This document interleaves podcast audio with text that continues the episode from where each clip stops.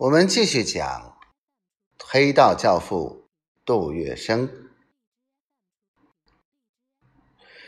持续的暗杀，持续的爆炸，不断的纵火，不断的破坏，造成日军重大的损失不算，军统人员和杜门子弟的英勇，简直吓破了皇军的胆。他们在占领大上海后。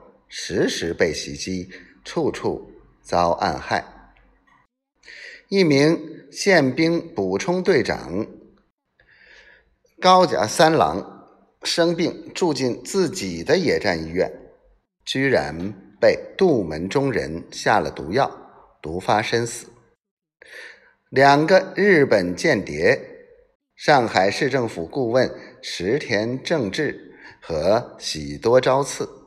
大白天里，在四马路望平里熙来攘往的人丛中散步，突然之间，砰砰两枪，立即倒卧于血泊之中。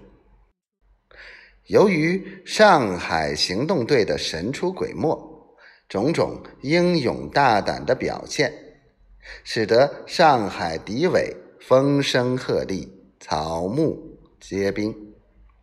一天到晚坐卧不宁，日本人终于发现，他们损失数万精兵，激战整三个月，将上海占领以后，反而寸步难移，行动不得自由，无数日本军民反而落入了阴风凄凄的死亡陷阱。